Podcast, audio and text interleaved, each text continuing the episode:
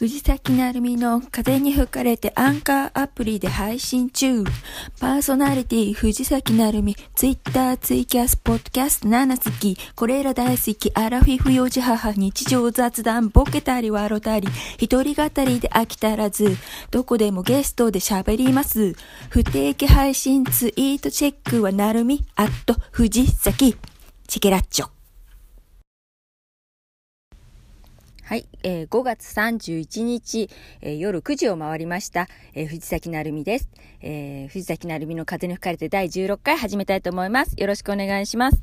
えーとですね、今月5月のね、えっ、ー、と、ゲストに出たいっていう、あどこ、毎月どっかのポッドキャストにゲストに出ようっていう企画なんですけれども、えー、企画っていうか目標なんですけれども、5月はですね、5月26日日曜日に、えー、ずっと笑っていたいねんというね、ポッドキャスト番組の方にね、あの、直接対面収録をね、してまいりました。え、ただちょっと、あのね、申し込みするのが遅かったというのもあるし、えっ、ー、と、そちらのね、配信の都合もあって、えー、あの、オンエア、オンエアされるのが、オンエアって言っていいのかな？うん。あの、配信されるのが、えー、6月に入ってしまうということなんですけれども、でもとりあえず5月中に撮りましたので、一応ご報告だけしておきますね。はい。えー、都内某所で、あの、マイク2つ並べて、あの、対面で撮ってまいりました。ちょっと緊張しますね。やっぱりマイクがこう2本並んでるっていうのがね。あの、一応アンカーの方の第16回のところの、あの、アートワークっていうんですか、あの、写真のところには一応その様子だけ写真をね、1枚載せてあるんで、よかったらね、見ていただけたらと思うんですけれども、はい、アンカーからしかね、見れないんですよね、その写真がね、多分ね。ツイッターの方にも時々その写真でうまく載ることがあるんですけれどもね、その、その加減がよくわからないので、本当に載るかどうかはちょっとわからないんですけれども、一応、一応そういう写真をね、使っております。ということで、えっ、ー、と、今回とりあえずその報告をしておかなきゃなっていうんで5月中に、はい、撮りました。で、えっ、ー、とですね、今回は、あの、えっ、とですね、私が昔書いた、えー、二十数年前に書いたエッセイがあって、あの、コンテストっていうかなんだろうね、コンクールとかなんかその応募するようにね、書いたエッセイが見つかったんで、それをね、400字詰めの3、4枚ぐらいのものなんですけれども、そちらを私自分で朗読しました。で、えっ、ー、と、もう撮ってあるので、そちらの方をこの後流して終わりにしたいと思います。短いですけどね。はい。そちらをぜひお聞きいただけたらと思います。内容はですね、えー、聞いていただければわかると思いますけれども、まあ、でも、まあ、今の私から見ても、まあ、私らしいよなっていうね、ところですね。まあいろいろ思うところはありますし、聞いてなんだそりゃって思うこともあるかもしれないですけれども、まあ過去の私ですということで。また、またね、あの、昔書いてた同人誌に載せてたね、エッセイとかもね、いろいろこうやって朗読していくのも楽しいかなと思ったりして、ちょっとほじくってみてね、あの、探してまた読めたらいいかななんて思ったりしてます。もしくはオリジナルでね、あの、書き下ろしてそれを読むっていうのもありかなとか、ちょっといろいろ考えてます。なかなかね、ゆっくり読むの大変でした。あの、だいぶゆっくり読んだつもりなんで、テイクテイク2なんですね。あの、お出しする方は。テイク1はちょっと、ちょっとあんまり早かったかなと思って。テイク2で、でもまあちょっと噛んだりしてね、あの、つっかえたりもしてますけど、まあそのままです。はい。あの、今日の夜6時ぐらいにね、帰る前に、あの、撮りましたんで、ぜひお聞きくださいということで、はい。この後、聞いていただけたらと思います。また、あの、6月元気にまた配信したいと思います。お相手は藤崎なるみでした。またね。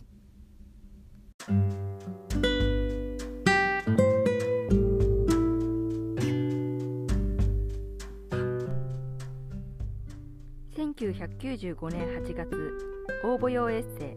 「私に一番近い幸せ」藤崎成美。私は幸せになりたいと思ったことがないと言って全てが満たされているわけではなく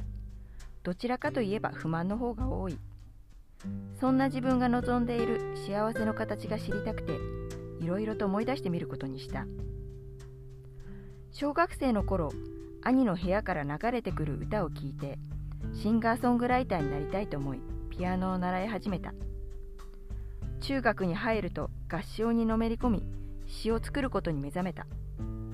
一方読書も好きだった私は小説などを書く友達と同人誌の発行などをするようになると物書きになるのもいいなと思ったりもした。高校の時は深夜ラジオを聴いて DJ に憧れ自分で番組を作りテープを友人に貸したりした。とにかく想像することが好きで自分を表現する仕事がしたいと思っていたのだ。あの頃の夢だけが幸せだとしたら今の自分には幸せのかけらもない。何も作り出していないし新しい夢もない。ただなんとなく生きているだけなのだ。平穏無事では済まされない物足りなさはいつから私を取り巻いているのだろうか。4年前付き合い始めて半年も経たない彼に結婚しようと言われた時とても戸惑ったのを覚えている。21歳になったばかりの私には理想の結婚観など何もなくもう1年ぐらい経ったら考えてみようと思っていた。とりあえず両親に話せば早すぎる。と反対されるだろうからそれを口実に待ってもらうつもりだった。しかし予想は見事に外れてしまい行った手前引っ込みがつかなくなった私はどうせ一緒になるなら早い方がいいという彼の言葉もあって結婚を決意した。それから今まで子供に恵まれず2年前から職場が同じこともあり話題が乏しく休日もどこにも行かない。30代に突入している彼は家でのんびりしていたいのかもしれないが私はあと5年20代を謳歌しても罰は当たらないはずなのだ。それなのに友人と出かけるたびに嫌な顔をされて月に一度あるかないかという楽しみなのに気が重くなってしまうのだ。一人暮らしが長かった彼は家事から解放され孤独ではなくなって満足しているだろう。たまに愚痴を聞かされるくらいであとは子供がいれば言うことなしというところか。私は今までほとんどしたことがなかった家事をして共働きなのに休日も一人で雑用を片付けている。食事やドライブに行きたくても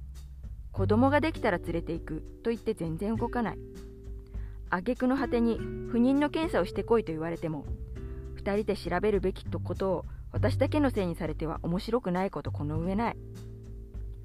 結婚してから幸せか？と聞かれたら少なくとも今はノーと答えてしまう。未婚の友達に今の生活を語ると大抵離婚を勧められる人の意見に流されがちな私は本気で離婚を考えてみたその結果決断には至らなかったという理由は違う環境で生きてきた2人が一緒に過ごすために必要な話し合いを十分にしていないと分かっていたせいかもしれない思い描く幸せの形はあくまでも理想でしかないのだから。少しでも現実に近づけるように努力しなければならない。幸せかどうか判断するのは今の自分だから。